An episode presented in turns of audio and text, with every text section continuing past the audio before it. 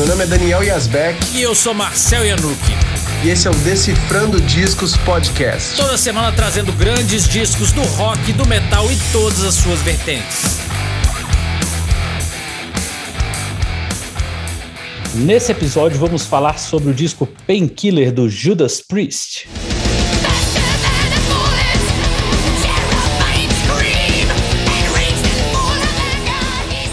Esse é o 12 disco da banda britânica Judas Priest, lançado no dia 3 de setembro de 1990 pela Columbia Records. Foi gravado nos estúdios Miraval, na França, e mixado no Wise Lord Studios, na Holanda. A produção do disco foi da própria banda, junto com o famoso produtor Chris Sangarides, que inclusive aparece naquele documentário maravilhoso, A História do Anvil. Infelizmente, já faleceu em 2018.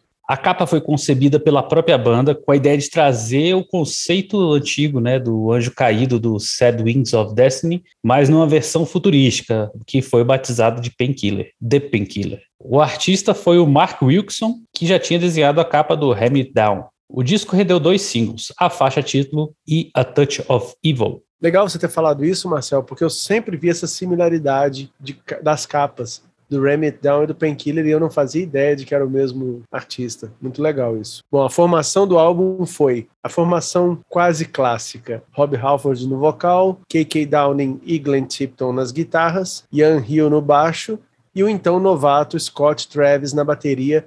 Eu falo que é quase clássica porque ele não é o baterista que, que realmente ali, né, que estava nos anos 70, 80, mas ele é um baterista que ficou mais tempo na banda, então podemos dizer que é a formação clássica. Os teclados da música Touch of Evil foram tocados pelo conhecido Don Airey e não só dessa música, como temos curiosidades sobre outras músicas. Ele tocou no disco inteiro, dobrando os baixos no teclado.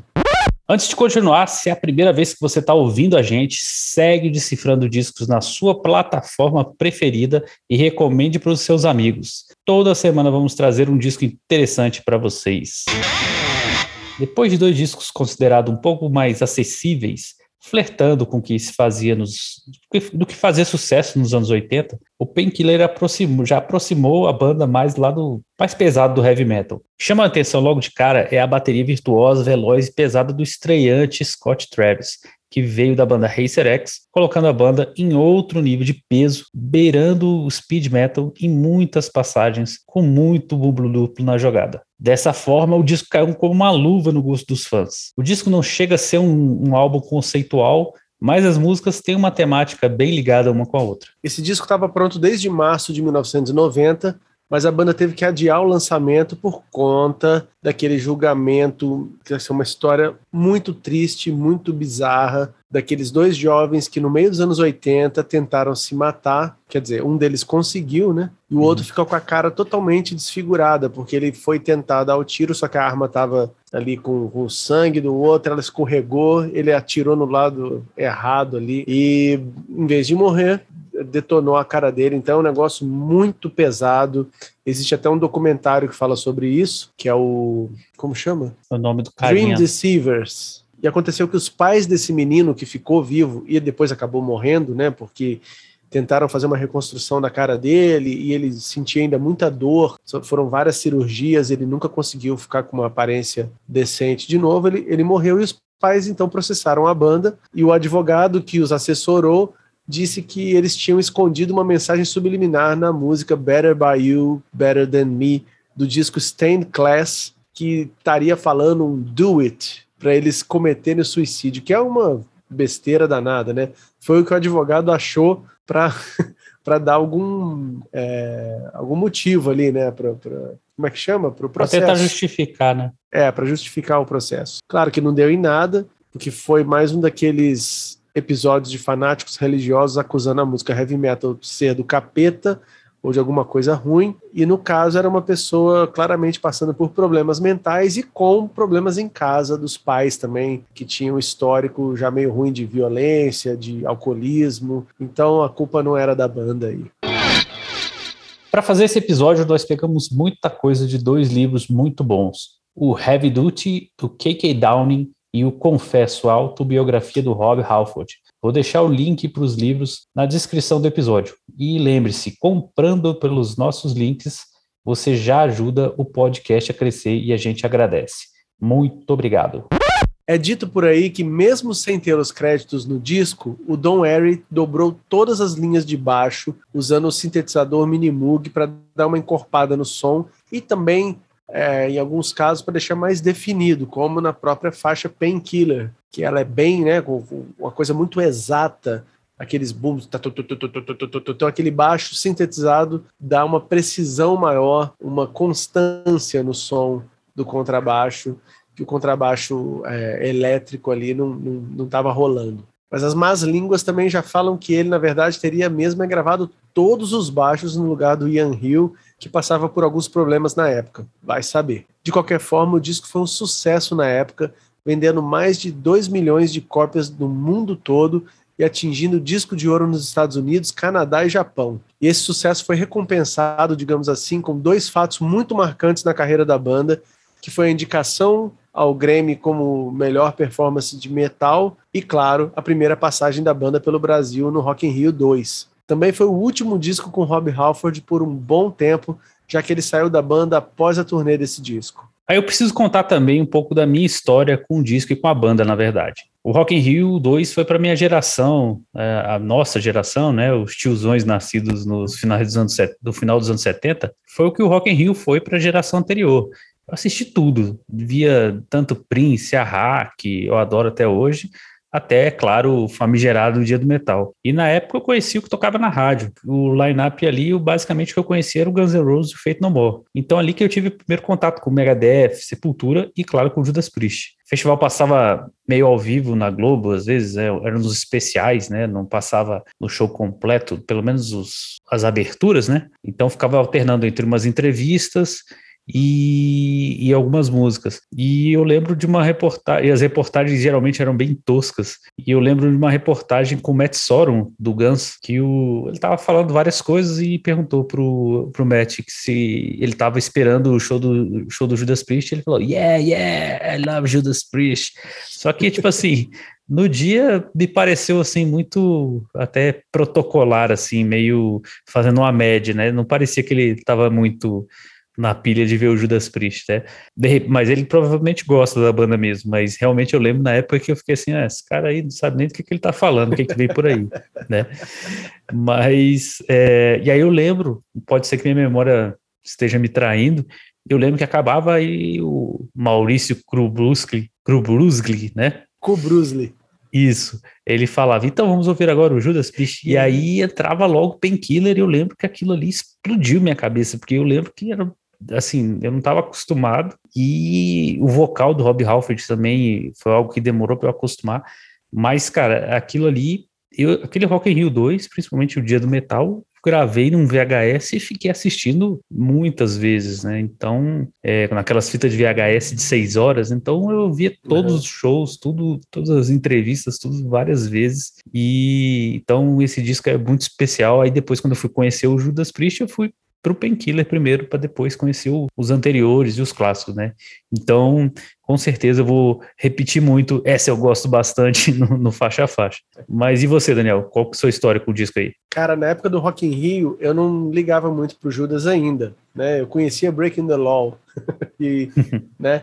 Então, o primeiro disco que eu fui ter contato foi o British Steel ainda em 92, por aí, do 93. Só que um amigo meu, que era baterista lá em Juiz de Fora, ele tinha o Painkiller. E era aquela época que a gente não comprava todos os discos. Você comprava um, amigo comprava outro, vocês juntavam e escutavam, né?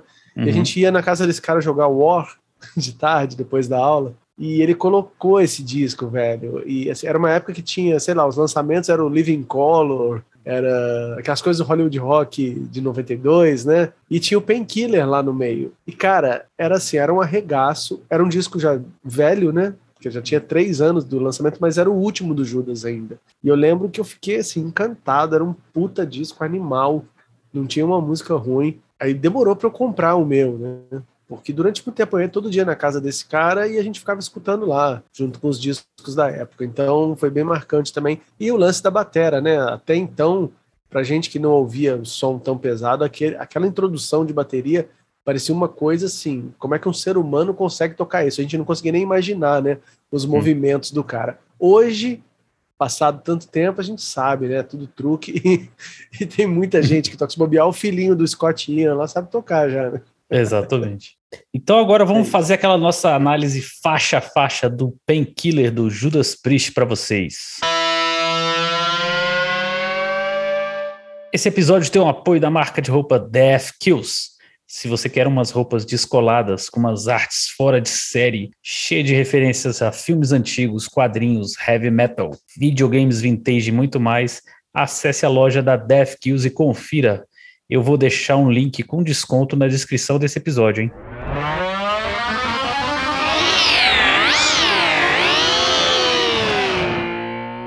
Começando o disco, a gente tem a faixa título Painkiller.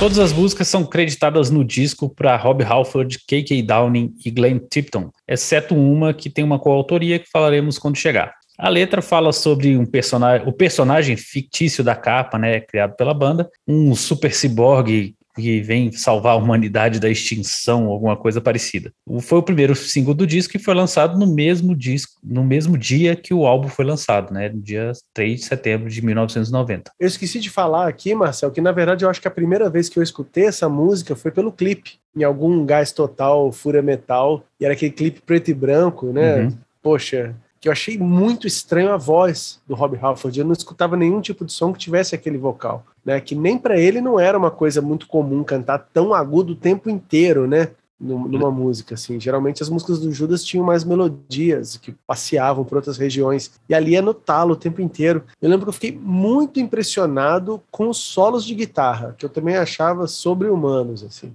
E aqui vale falar que dizem que o, o, Porque assim, se você compara os solos de guitarra do Judas até o Ram It Down e depois os do Painkiller, parecem outros caras tocando. E isso talvez tenha se dado pelo fato do, do Glenn Tipton estar tá andando muito com o pessoal mais jovem ali do Racer X, tipo Paul Gilbert. Falam hum. que o Paul Gilbert ensinou um monte de coisa para ele nesse meio tempo e o cara colocou em prática aí, mas eu acho assim, tá, é, uma, é um degrau muito grande, é, não é de qualidade, mas de sofisticação nos solos. Tem umas coisas ali, cara, que são uns, uns, absurdamente... Tipo, uns sweeps, uns negócios assim é. que realmente não tinha, né? Sim, e, e, não, e, não, deu tempo do cara aprender tão bem assim, mas aprendeu, né? E fez ali, eu achei muito legal. Geralmente os caras mais velhos não querem aprender técnicas novas, né? Eles continuam sei lá. Você tipo, não vê o Ace, né? fazendo esse tipo é, de, de coisa. Ou até mesmo os guitarristas do, do, Iron Maiden, sabe? Você não vê o Dave Murray se arriscando tanto fora daquela técnica que ele já tinha lá nos anos 80, né? Uhum. E aí, no caso do Judas, não. Você vê que os caras realmente foram atrás de se atualizar e ficou muito foda. Essa música, cara, ela é tão é, importante, né? Que eu sempre tive uma, uma impressão de que ela, ela foi muito copiada. E uma das bandas que eu sabia que tinha copiado muito, diversas vezes, era a banda solo do Udo. E eu tive a confirmação disso, porque o Stefan Kaufmann, quando eu conversei lá no canal, ele, que ele era o produtor desses discos do Udo, eles falaram que quando saiu esse disco, eles se trancaram e ficavam ouvindo várias e várias vezes para decifrar tudo que havia sido feito ali para depois usar nas coisas deles. Então chega até até uns plágios assim. depois vocês escutem o disco Time Bomb do Udo, tem umas três músicas que são iguais a Painkiller. Com riff igual, melodia igual e tudo mais. Pô, essa, é, essa música, cara, ela realmente é muito, muito impactante, né? Assim, quando você, mais novo, ouve ela a primeira vez, né?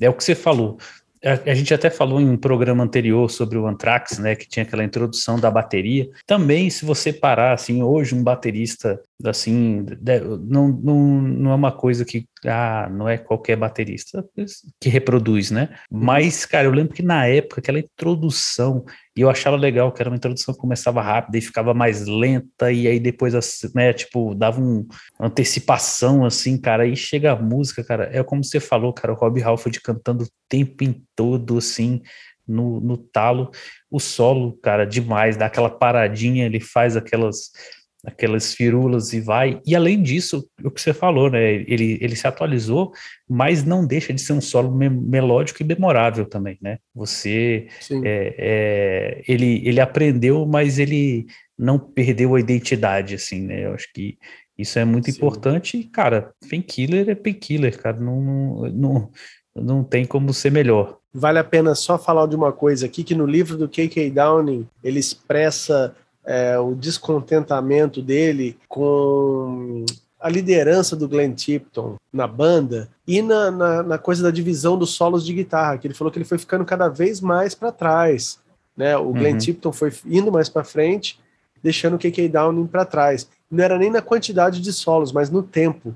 Nessa música Painkiller eu tinha feito a conta um dia lá, mas tipo, dava, sei lá, 10 vezes mais o número de compassos que o Glenn Tipton tem e que o KK Downing tem no finalzinho da música. Ele tem um solinho bem curtinho, né? Isso aí desagradou o cara bastante, fica bem evidente nessa música. A próxima música, então, Hell Patrol.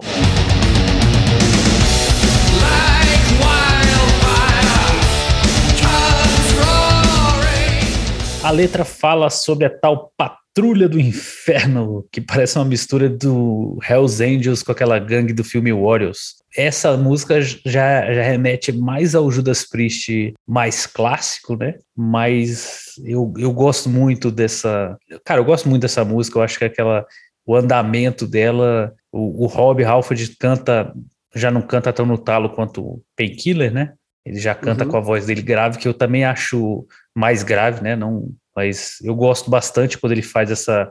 É, ele usa os agudos para enfatizar, né? Algumas coisas, como nessa música ele usa para enfatizar a, a, o nome da, da música, né? Cara, não tem muito o que falar dela, não. É uma música excelente e no momento no momento correto, assim. Eu acho que ela a sequência do disco, assim, já, já vou dizer, eu acho ela maravilhosa, assim, eu acho que você acaba, é, aqueles discos que você já sabe as sequências, do final de uma você já sabe o que vem, então eu acho ela é. perfeita. Essa música, ela é mais cadenciada tal, tem, tem isso que você falou, né, a, esse disco ele vai, ele tem uma dinâmica bacana, não fica uhum. as músicas tudo parecidonas, assim, até no, no tom, né, essa música é um típico heavy metal em si, que tem um em si, que eu digo da nota assim, do tom, né, de si, uhum. que tem uma cara específica, assim, pelo menos para mim, né, acho que para os guitarristas tem um jeito de tocar. E uma coisa que eu acho interessante, cara, é que acho que sem essa música não existiria metade das músicas do Gamma Ray, que são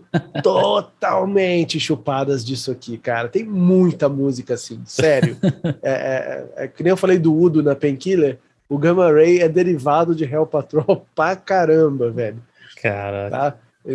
O Kai Hansen lá que não, não, vai, não vai conseguir negar isso se alguém encostar ele na parede. Claro que ele, ele no geral, ele gosta muito do Judas, né?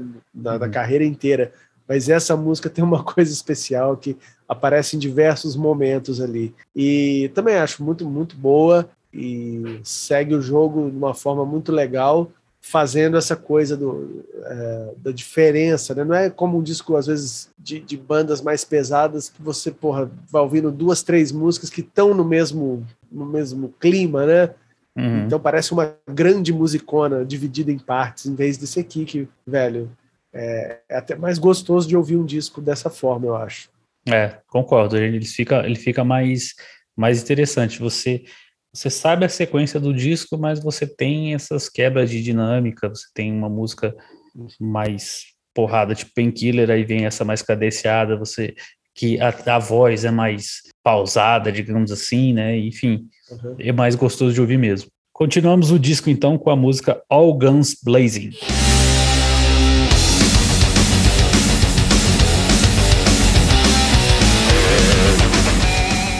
Além da faixa título, essa foi a única música do Painkiller presente no show do Rock in Rio, que por ser um festival não foi, não podia ser um show muito grande, né? Nunca soube que foi só essa. Primeira vez que eu tô sabendo agora. Essa e Painkiller, claro. Foram só Olha essas duas. Só. Isso, mas o que passou na Globo, realmente o set do show? O set do show mesmo. Caramba, hein? E passou na Globo pelo menos essa? Cara, não não não achei, não não achei ela. É, no... eu, esse show, diferente do no dia do Guns, Titãs e Feito No More, eu tinha gravado. Foi aquele caso que você falou de ficar assistindo a mesma fita várias vezes. Mas desse dia do metal, eu tinha só uns trechinhos. Acho que do Judas tinha uma ou duas músicas só, uhum. sabe? Eu não tinha o show completo, não. Agora, poxa, essa introdução, né? poxa, que, que, é legal pra caramba, com o Rob Halford ali a capela. e eu acho assim, ela, ela já volta um pouco mais no clima de Painkiller no. Assim, essas são as mesmas notas até, né? E até um pouco do andamento também, né? É, então ela volta um pouquinho ali, mas poxa, isso aí na época, pelo menos quando eu escutei, era novidade, né? Então não tem, não faz mal os caras repetirem a fórmula uhum. de mais de uma música, não. Eu acho uma música bem bacana também. É, eu, eu gosto dela, mas assim, é o que eu, por exemplo, quando eu vi essa informação aí sobre ela ser a única música do Painkiller, a outra única música do Painkiller no set do Rock in Rio, né, que eu obviamente não lembrava, não, não vi o show completo, né, eu vi o que passou na Globo. Pô, eles podiam ter escolhido uma música um pouco, um pouco mais diferente, né, porque eles acabaram colocando do disco novo duas músicas meio Parecidas, na mesma... Gêmeas. Do, é, então é, assim... Até no refrão vai pro mesmo tom também. Que é igualzinho. É. Pois é, então assim... É, mas eu gosto de, de Guns Blazing, mas eu achei que, tipo assim, eles, o, o, disco não é, não é só nesse tom, né? Não é só essa pegada. Então eles podiam ter colocado outra lá no, no set do Rock in Rio, mas falando aqui do disco, eu gosto bastante, ela continua aí nessa, nessa pegada, e aí realmente, essa, aquela introduçãozinha do, do Rob Halford a capela é impagável mesmo. Seguindo hum. em frente, temos a música Leather Rebel.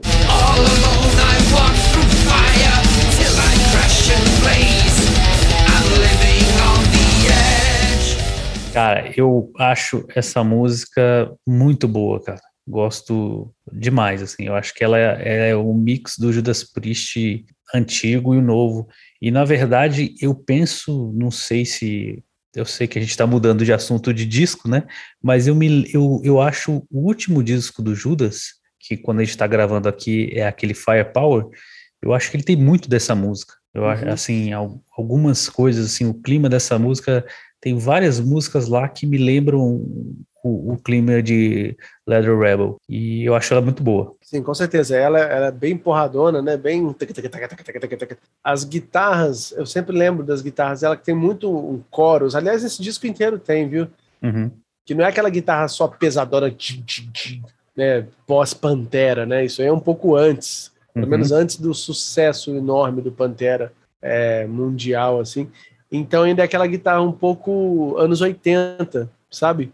Aquele timbre, mas que fica muito bem com essa bateria que também tem um som anos 80. A gente ouvindo Sim. hoje, ela tem esse som meio sintético, assim, né? Muito certinho, quase como um som de bateria eletrônica ou bateria trigada, uhum. né? E muito provavelmente foi, mas que é um tipo de heavy metal mais, é, mais exato, não é aquele heavy metal é, orgânico, vai? É um heavy metal que era futurista na época sabe? E, e, e era, e era o que a galera estava fazendo na época, né? A galera estava indo para esse. Estava saindo do mais orgânico e tentando experimentar Sim. algumas tecnologias que estavam surgindo, né? Essa sequência de timbres, assim, essa combinação de timbres é só do Judas. Ninguém conseguiu copiar tudo isso. Tem bandas que tem esse tipo de bateria, tem bandas que tem esse tipo de guitarra, mas isso tudo junto, ainda mais com essa voz né, do Rob Halford, uhum. É, eu não sei a letra o que fala do Leather Rebel. É mais ou menos o, é, é essa questão de questão de mo, é, motociclismo, né? De é, esse disco ele tem assim em termos de letra ele é bem monotemático, sabe? Mas porque realmente ali até não era muito o que interessava, né? Ele estava ali mais para esse lado Warriors, Mad Max, Blade Runner, sei lá, sabe? Nessa uhum. mais futurista, futuro apocalíptico mesmo. E fechando o lado A do LP, temos a música Metal Meltdown.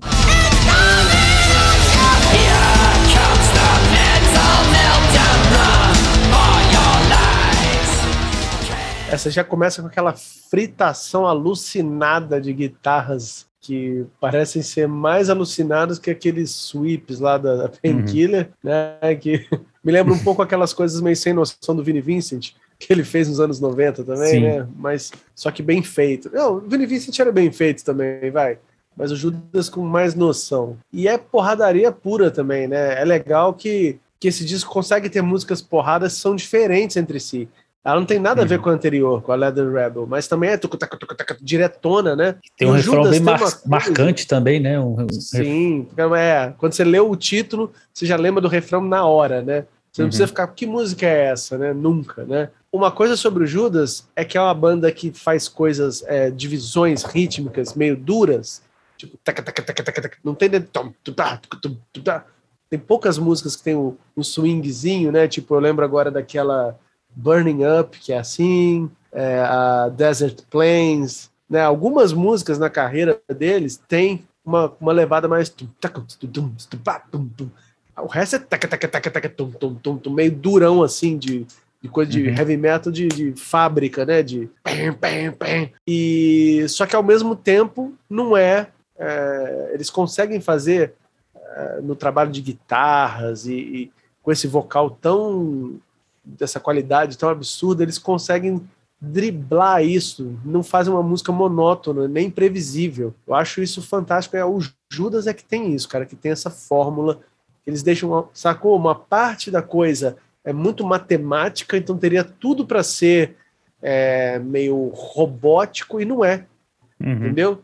A junção desses caras ali, faz, tocando do jeito que tocam, quebra isso e usam essa coisa meio matemática só como um elemento que, na verdade, é um elemento porrada que dá essa impressão de coisa mecanizada que é do heavy metal, né? De, de ferro, de metal mesmo, como um batendo no outro, pem, pem, pem, de um jeito muito mais, como é que eu vou dizer, efetivo, assim, que o Black Sabbath, que também fala que faz, que veio daí, né, aquela sonoridade, Caso da falam que industrial, da cidade isso. mais de, Só que no Black Sabbath isso não vem tanto como no Judas. Uhum. Esse aspecto, não que o Black Sabbath não estou falando aqui, né, de quem é melhor, não é nada disso não. É só que esse aspecto fica muito mais claro no Judas, uhum. principalmente dessa época. É. é o, o, é, essa música, ela é, e, e o, o, que você falou, cara, ela consegue não se repetir e tendo nem, não só o tema lírico, né, do, do, do disco, como eu falei, mas assim, é, as músicas elas não têm gigantesca mudança brusca, mas elas conseguem ser bem, como você falou, a gente sabe, você fala o nome, você lembra da música, você lembra do refrão. Eu acho legal que essa daí ela dá aquela queda no refrão, assim, eu acho muito boa mesmo. Virando o disco, né, o LP, a gente começa o lado B com a música Nightcrawler.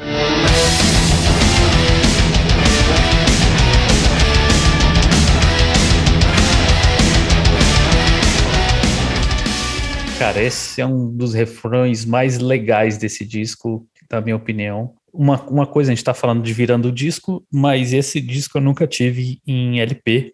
Quem quiser me tá dar, a gente deixa aí a caixa postal. mas pensando numa ordem de vinil, eu acho uma música muito boa para começar um lado B. Eu, ela é, é um, um semi-hit aí, vai. Tipo, a música que fica na cabeça também. E a banda, cara, assim, realmente esse disco a gente se repete muito, mas ah, eles estavam muito inspirados, assim, e todo mundo tocando muito bem, exceto o Ian Hill, que a gente não sabe se ele que tocou mesmo, né? Mas tava, realmente a banda tava, tava entregando demais. Bom, dessa eu vou falar de novo, porque ela tá na mesma tonalidade que a Hell Patrol, e ela, que é o Si, né? O Si menor, e ela também me lembra muito coisas do Gamma Ray, velho. É, também é uma daquelas, o Kai Hansen se apaixonou por isso aqui e espremeu essa, essa laranja e fez um monte de, de laranjadas para eles. O laranjal é, inteiro de Judas. Também, eu também acho muito legal ela. E eu conheci esse disco em vinil, né? O cara, um amigo que tinha, ele tinha o vinil. Então eu viajava muito. Nessa época, estava na transição para o CD, e eu ainda tinha muito essa expectativa de saber, pô, a, a música que abre o lado 2 deve ser massa, sabe? Uhum. E nesse caso, realmente não deixava a desejar, não. E a próxima música é Between the Hammer and the Anvil.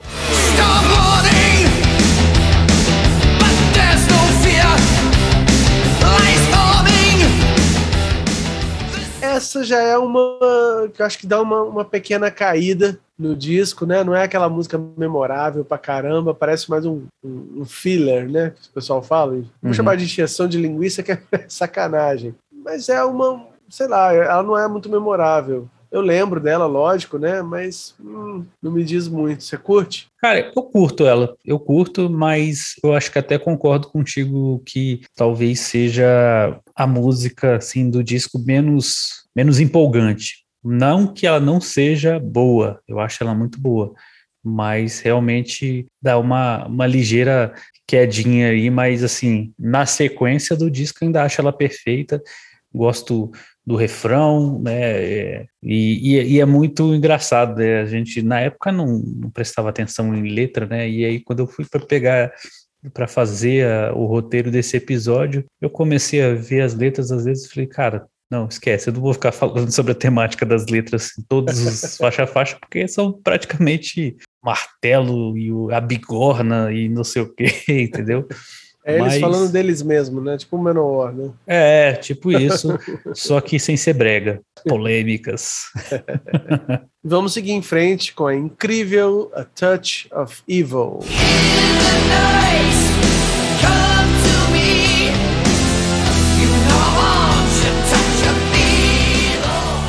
A única música com créditos diferentes, sendo escrita pelo Rob Halford, K.K. Downing, Glenn Tipton e o produtor Chris Sangarides. Foi o outro single do disco e tem uma curiosidade engraçada que eu descobri que em 2001 ela foi eleita por uma revista dessas de rock metal menos famosa da Europa, não achei o nome, como a música de heavy metal para se fazer sexo. Então, porque aqui, ó, se você ouvir bem, tá, pá, ela tem lá o molejão que eu falei que falta no resto, né? E ela é um puta de um destaque no disco, talvez por causa disso, sabe? Ela não é tá ela é pá, tem a tal da síncope, né? Que deixa a coisa meio quebradinha assim. Cara, essa eu acho que eu consigo apontar essa como a minha música preferida do disco e é mais surpreendente, não, de, não a princípio, né? Uhum. Porque eu vou até confessar que na época do vinil a gente ficava muitas vezes ouvindo o lado 1 um repetido, uhum. que ele é muito bom. Então a gente ouvia pouco o lado 2. Eu fui conhecer essa música mesmo e ela me chamou a atenção na coletânea. Se eu não me engano, foi a coletânea. Sabe aquela coletânea de 93? Era um CD duplo. É, deixa eu lembrar aqui como é que é. Acho que é Metal Works. Ah, eu lembro. Capa um, preta, todo capa preta, lembro. É.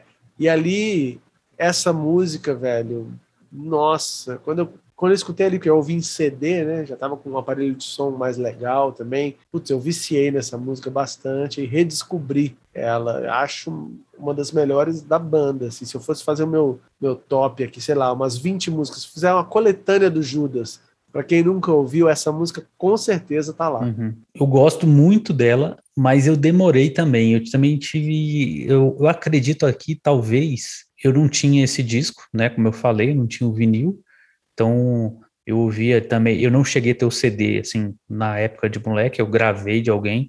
Então pode ser até que eu não tenha essa música, não tinha essa música gravada. Porque depois eu fiquei, cara, como uma música tão boa dessa, eu não tinha a, assim, a memória de gostar tanto, né? E eu uhum. lembro que eu redescobri essa música muito depois, quando eu estava vendo o DVD Live Live in London com o Ripper Owens. Uhum. E aí ele canta essa música, eu falei, cara, peraí, sabe? E aí eu fui ouvir a original, óbvio, né? Aí eu falei, cara, como eu deixei essa música passar? Porque ela realmente ela é, é muito boa, cara. É muito boa. O solo dela, a voz, tudo, cara, tudo. E, e ela realmente é, é engraçado que você falou, né? Sobre a, a cadência, sobre os compassos, ela realmente destaca, é, se a gente fala assim que as outras músicas têm uma certa similaridade assim em termos sonoros até, apesar de serem tem cada um a sua a sua cara e tal, essa realmente dá uma destacada, né? E não é ruim, não é ruim nem para ela nem para as outras, ela realmente dá um, um salto ali. Eu acho que é, hoje em dia ela é a minha música favorita do disco também. E a penúltima música do disco é uma vinheta instrumental. Não dá nem para falar que é uma música, né? É um, uhum. um negocinho ali que durante muito tempo até achava que era a introdução da próxima música, chamada Battle Hymn, que não é a do Manowar.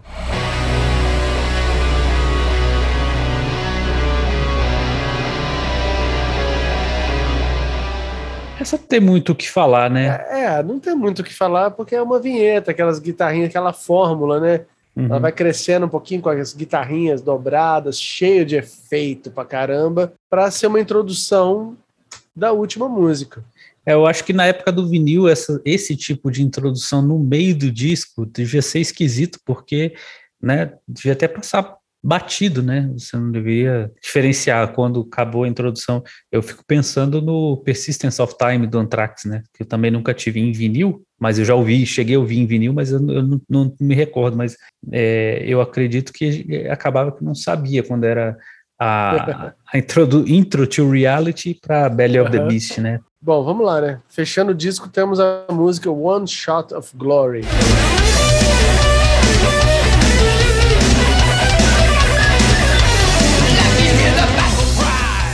Bom, essa música aí eu acredito que você vai acabar falando também que o, o Kai Hansen também curte é, um é pouco. Mesma, farinha do mesmo saco ali, né?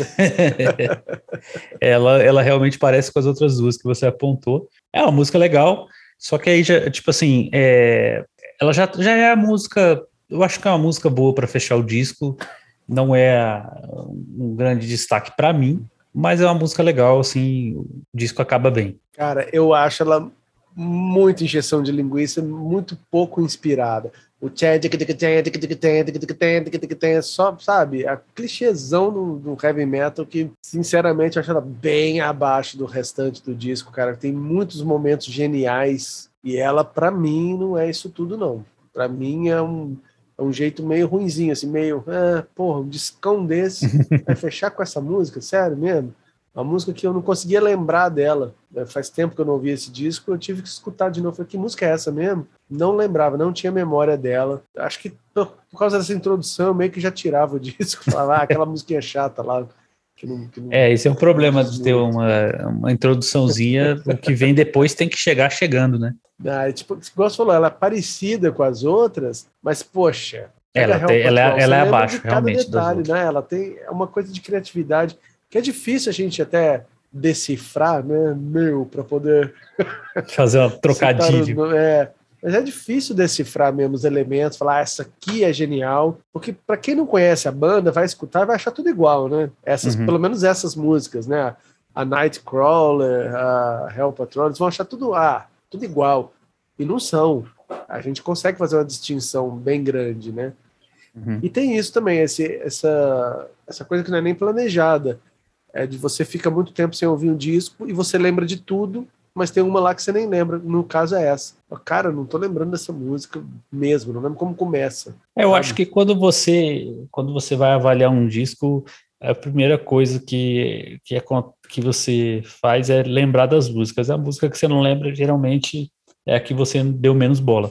Eu acho é. ela, ela boa, mas é, acho que ela realmente não, não tá no nível das outras, mas eu não acho ela ruim, não. Eu acho que eu, eu gosto como o disco acaba. Mas também é aquela coisa, né? Aí também já vai da, da memória afetiva e de tanto que você ouviu o disco. Eu ouvi, talvez, esse final aí mais depois de mais velho do que quando era mais, mais novo, né? Então, para mim, acaba bem. Mas concordo, ela não é a, o, a cereja do bolo, não. Nessa mesma sessão foi gravada mais uma música chamada Living Bad Dreams, que foi lançada no CD Remaster em 2001, junto com uma versão ao vivo de Leather Rebel.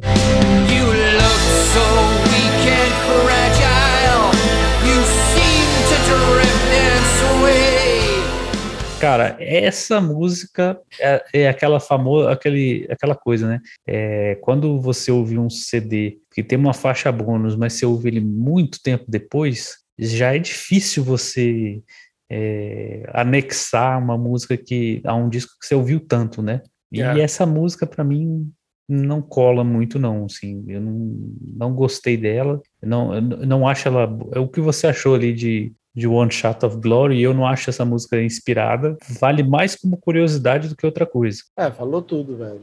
É aquele bônus que na época que a gente comprava disco, eu não compraria a versão com bônus por causa dela, velho. Com certeza. Sabe? Não, não. Bem fraquinha. Bem fraquinha mesmo. É, e com certeza. e não tem nada a ver com o clima, né, do disco. Apesar de ter sido gravada na mesma leva, nossa senhora. É uma baladinha bem assim. É... Parabéns para quem deixou de fora. É. é parabéns para alguém.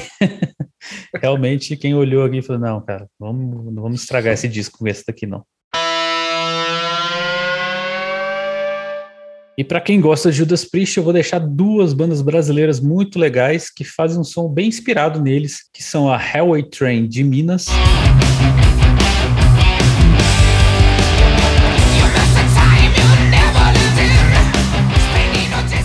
E a Nightwolf aqui de Brasília.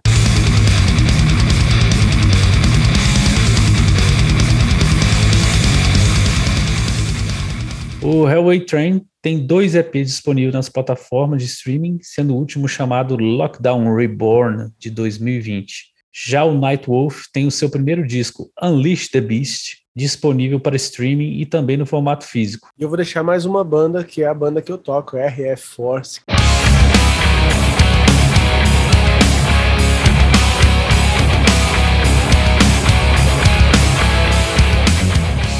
Também tem uma influência assim, brutal de Judas Priest, principalmente no instrumental. Uhum. Vale a pena vocês conferirem. O primeiro disco saiu agora, né? 2022. Procurem que você, eu acredito que vocês vão gostar bastante.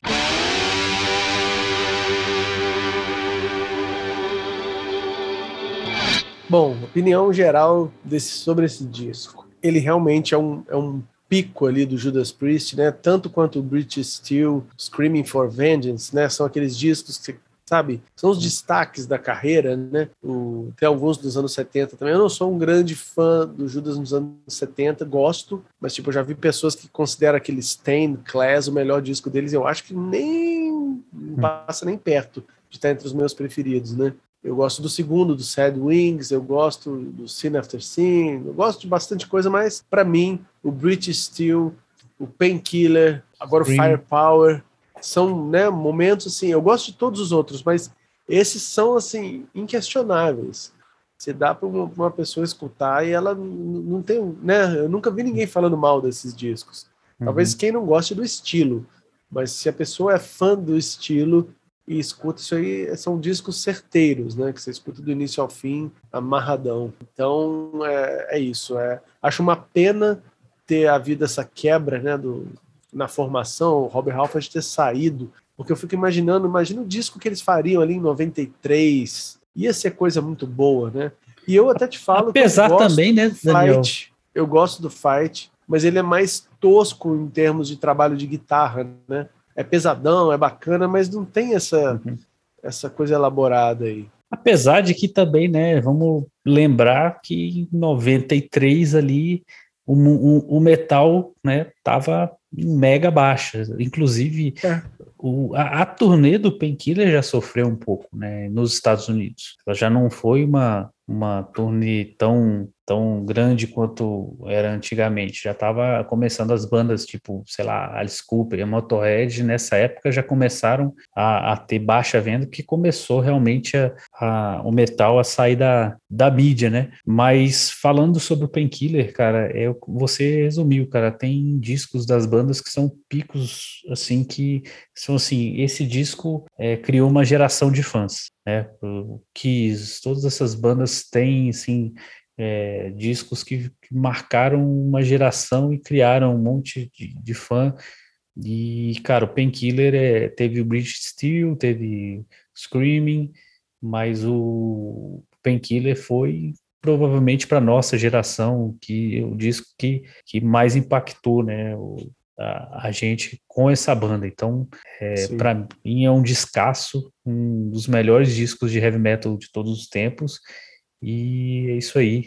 Eu acho que quem não ouviu tem que ouvir ele e aproveita que agora é fácil, né? Na nossa época tinha que correr atrás, agora é fácil, então pegar aqui, acabar esse episódio, já ouvir, porque vale muito ele a pena. já está no seu bolso, que você está ouvindo aí, o Painkiller já está no seu bolso. Exatamente.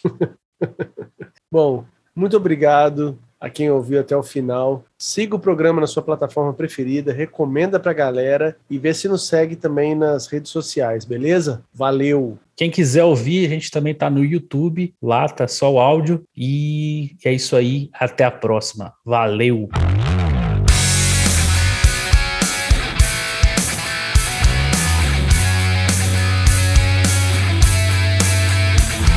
Concepção e produção Marcelo Anuc e Daniel Yazbek. Pesquisa Marcel Yanuk, Daniel Yazbek. Arte Marcel Yanuk. Música de abertura e encerramento Daniel Yazbek. Edição de áudio Marcel Yanuk.